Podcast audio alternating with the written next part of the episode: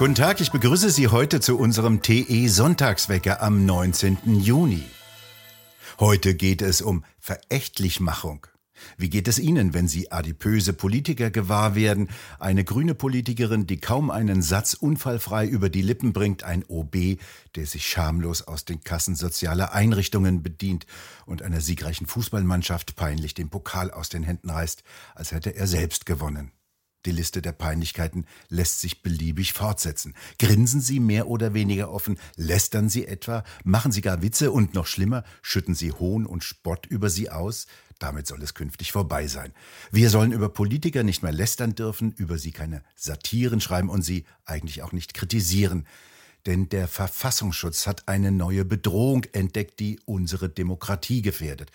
Politiker würden verächtlich gemacht und vor allem der Staat werde delegitimiert. TE-Autor Alexander Wendt hat im neuesten Bericht des Bundesamtes für Verfassungsschutz folgendes Zitat ziemlich versteckt gefunden.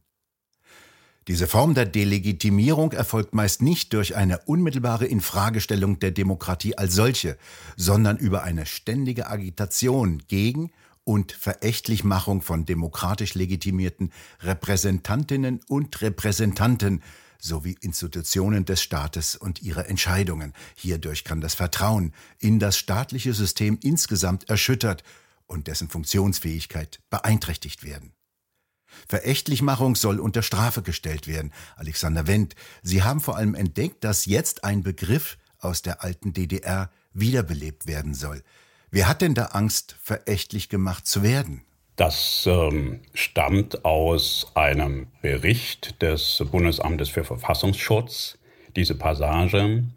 Und ähm, dort leitet der Verfassungsschutz von den Demonstrationen gegen Corona-Maßnahmen und vor allem mit besonderer Betonung von Gewaltaufrufen und Demonstrationen vor Häusern von Politikern etwas ganz Grundsätzliches ab. Der argumentiert, hier drohe eine grundsätzliche Delegitimierung des Staates durch Verächtlichmachung von Politikern und äh, Institutionen. Möglicherweise war es den Verfassungsschützern gar nicht bewusst, dass sie damit einen Begriff wählen aus dem DDR-Strafrecht, nämlich aus dem Paragraph 220 des DDR-Strafgesetzbuches, der die Verächtlichmachung von Repräsentanten des Staates unter Strafe stellt. Und auch die Argumentation des Verfassungsschutzes ist ja sehr bemerkenswert. Natürlich hat es solche zu verurteilenden Gewaltaufrufe gegeben, auch äh, Demonstrationen vor Häusern von Politikern. Aber letzteres gab es beispielsweise auch damals in Thüringen vor dem Haus des Kurzzeitministerpräsidenten Thomas Kemmerich. Da ist diese Demonstration als große zivilgesellschaftlicher Akt ja gelobt worden. Schon das macht das alles sehr, sehr unglaubwürdig. Und das Zweite ist, vor solchen Bedrohungen, Aufmärschen vor Häusern von Politikern, die Politiker zu schützen, ist ja Sache der Polizei. Das ist nicht Sache des Inlandgeheimdienstes. Und vor allem macht er dann diesen entscheidenden Schritt von einzelnen wenigen Aufrufen zur Gewalt zu Schlussfolgern, dass der Bürger an sich, wenn er sich kritisch zur Politik äußert, und zwar grundsätzlich kritisch und auch deutlich kritisch, dann schon ein Verächtlichmacher ist, der den Staat an sich delegitimiert. Das heißt, der Bürger selbst wird dann zum Beobachtungssubjekt des Verfassungsschutzes. Es soll also in unsere Gesetzgebung Artikel und Begriffe aus dem DDR-Gesetzbuch eingeführt werden. Ja, das äh, ist dort natürlich noch nicht auf der strafrechtlichen Ebene, sondern der Verfassungsschutz sagt, wir müssen uns das anschauen und das ist eine gefährliche Entwicklung. Aber es wird sozusagen ein Beobachtungstatbestand geschaffen.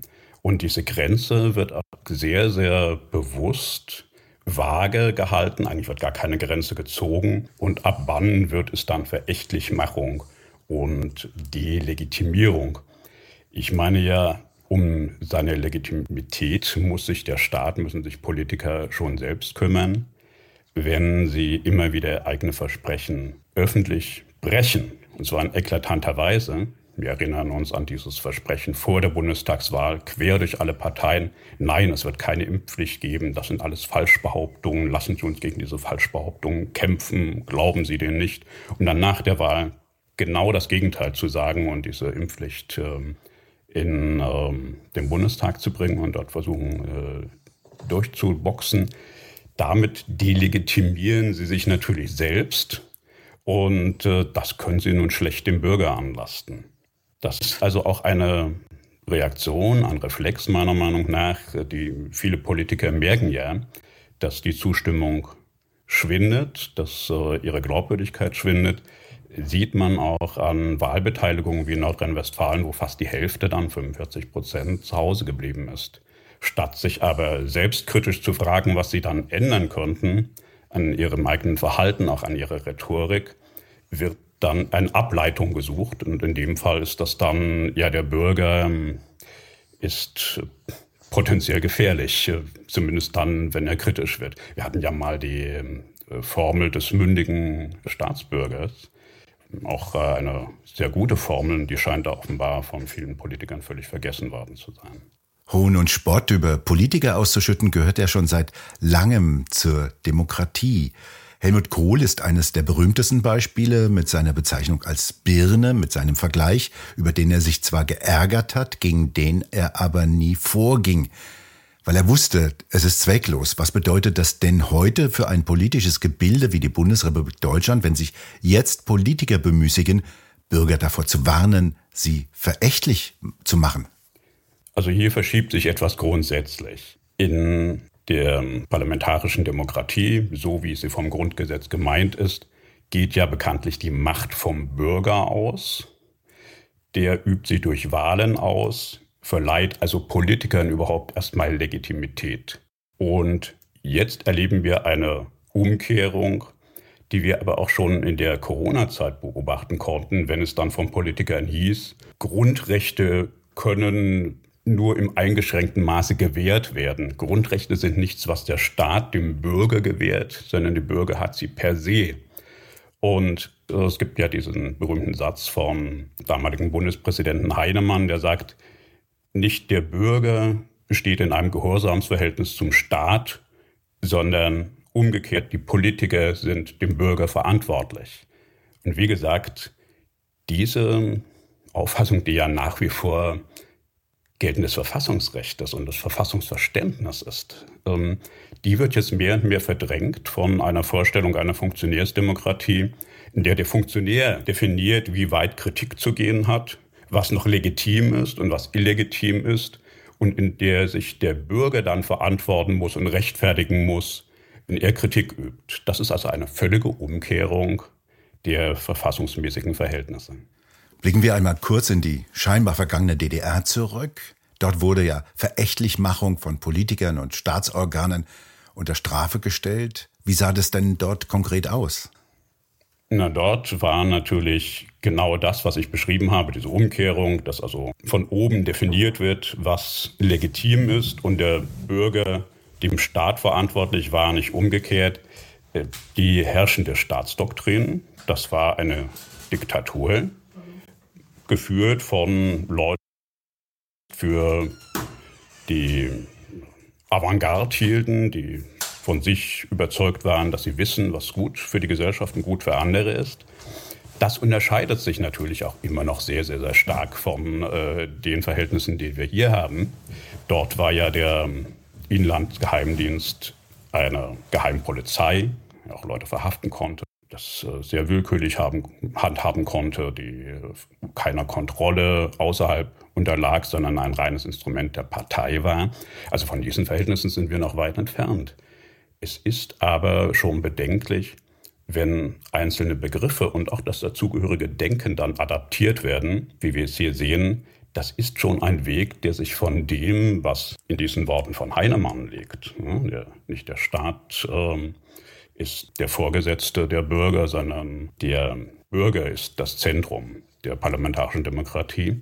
Also sich von dieser Auffassung schon sehr weit ähm, entfernt hat. Was bedeutet das denn für ein Staatsgebilde, wenn eine politische Kaste die Energieversorgung eines Landes zum Beispiel lahmlegt und die Bürger dem zuschauen müssen und von ihnen wird noch Gehorsamspflicht abverlangt.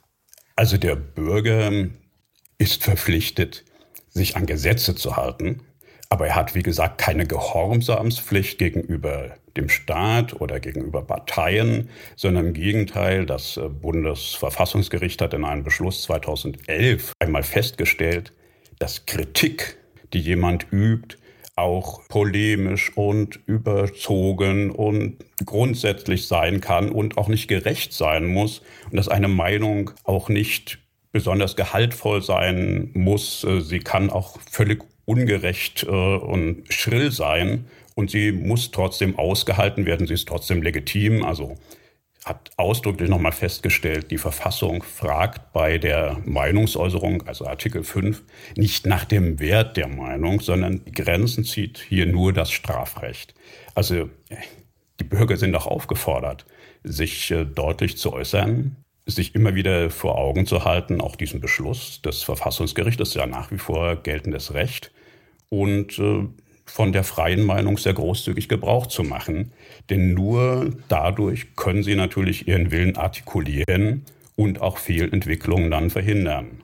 Also es liegt am Ende an den Bürgern selbst, wie viel Freiheit sie sich nehmen und ähm, wie deutlich sie ihren Unmut dann auch artikulieren. Das ist ja sicherlich kein Zufall, dass gerade jetzt dieser Begriff Verächtlichmachung in einem Verfassungsschutzbericht auftaucht. Der passt ja in eine Welt, in der ein Politikpersonal zunehmend auf den Plan tritt, das ja keinerlei Erfahrung mehr besitzt, kaum noch Glaubwürdigkeit und sich dennoch anmaßt, dem Bürger beispielsweise vorzuschreiben, was er zu essen und zu trinken und vor allem zu tun hat. Naja, das eine hängt schon mit dem anderen eng zusammen. Also genau das war das Stichwort. Je unsicherer ein Politiker selbst ist, je weniger er selbst Sachverhalte kompetent beurteilen kann, je weniger Glaubwürdigkeit er auch nach außen besitzt, desto mehr muss er natürlich sehen, andere dafür haftbar zu machen, dass er so unglaubwürdig ist. Dann jede Kritik äh, schon, auch wenn sie noch völlig im gesetzlichen Rahmen ist, äh, zu labeln als Hass und Hetze, als ungerechtfertigten Angriff. Und umgekehrt, je souveräner ein Politiker ist, desto mehr hält er auch aus.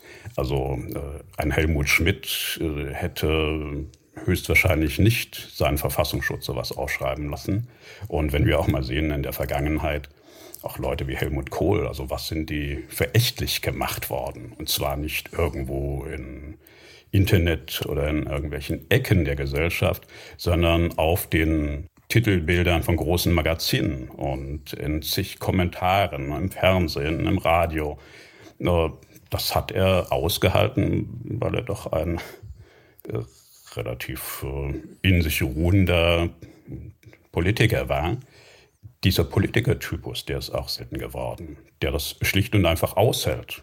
Bissige Kritik an der Obrigkeit am Staat ist ja schon sehr alt. Vorbild für die Karikatur der Birne übrigens ist der Louis Philippe, der 1830 nach der Julirevolution den französischen Thron bestieg. Er wollte ein Bürgerkönig sein, das klappte nicht so ganz, und so machten Karikaturisten ihn zur Zielscheibe ihres Spottes und malten seinen Kopf übertrieben birnenförmig.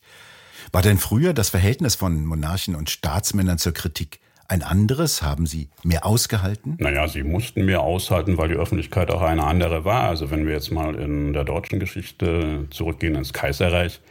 Es gab ja geradezu eine Fachzeitschrift für die Verspottung des Kaisers, nämlich den Simplicissimus, der auch sehr populär war, der sehr breit äh, gelesen worden ist in Deutschland. Ähm, weder hat der Geheimdienst den als Gefährdung des Staates betrachtet, noch hat es irgendwelche Aufrufe gegeben, dass der Simplicissimus nicht verkauft werden darf aus Haltungsgründen. Und äh, noch sind äh, damals die Zeichner Anger gestellt worden. Natürlich hat man sich drüber geärgert am Hof oder man hat es ignoriert, aber es gehörte dazu. Und ähm, von Ludwig Quidde gab es damals eine ungeheuer populäre Streitschrift gegen Wilhelm II. Caligula, äh, eine der populärsten Schriften überhaupt in den 90er Jahren des 19. Jahrhunderts, äh, in der vorn bis hinten verspottet worden ist auf 17 Seiten. Äh, das äh, hatte man hingenommen. Also es gab in dieser Öffentlichkeit linke, liberale und auch rechte Stimmen, das galt als normal. Jede Verächtlichmachung oder Verhöhnung sowie Karikatur der mit der heutigen Bewegung in irgendwelchem Zusammenhang stehenden Faktoren wird künftig auf das strengste vermieden werden. Diesen Satz unterschrieb die Herausgebergesellschaft des Simplicissimus am 23. März 1933. Zuvor hatte in der Nacht vom 10. auf den 11. März 1933 die SA die Redaktionsräume komplett verwüstet. Das war nach jener Machtergreifung. Redakteure und Karikaturisten tauchten unter, flohen ins benachbarte Ausland und dies war auch das Ende des Simplicissimus. Alexander Wendt, wie sollten wir freien Bürger künftig denn denjenigen begegnen, die sich auf das politische Parkett wagen? Naja, begegnen, der Bürger sollte schon dieses Bewusstsein haben, er ist der Auftraggeber und sozusagen der Arbeitgeber des Politikers. Man soll sich natürlich an die Gesetze halten, auch an die Grundsätze der Höflichkeit. Aber garantieren kann das nun kein Bürger, dass der Politiker sich auf den Schlips getreten fühlt. Durch eine Frage, durch eine Kritik oder was auch immer. Also das sollte jetzt nicht äh, die erste Sorge eines äh, Bürgers sein, der einem Politiker begegnet, dass der Politiker ja nicht sich beleidigt fühlt. Das ist sozusagen Berufsrisiko. Genauso wie es ein Berufsrisiko ist, für einen äh, Sänger auf der Bühne ausgebucht zu werden oder für einen äh, Autor mit seinem Buch verrissen zu werden. Es gibt kein Grundrecht darauf, geachtet zu werden als Politiker, genauso wie es kein Grundrecht für einen Autor gibt, dass er gute Rezensionen bekommt. Wer sich in die Öffentlichkeit begibt, auf die große Bühne, der muss Kritik aushalten. Alexander Wendt, vielen Dank für das Gespräch und Ihnen wünsche ich einen schönen Sonntag und wir hören uns morgen wieder, wenn Sie mögen.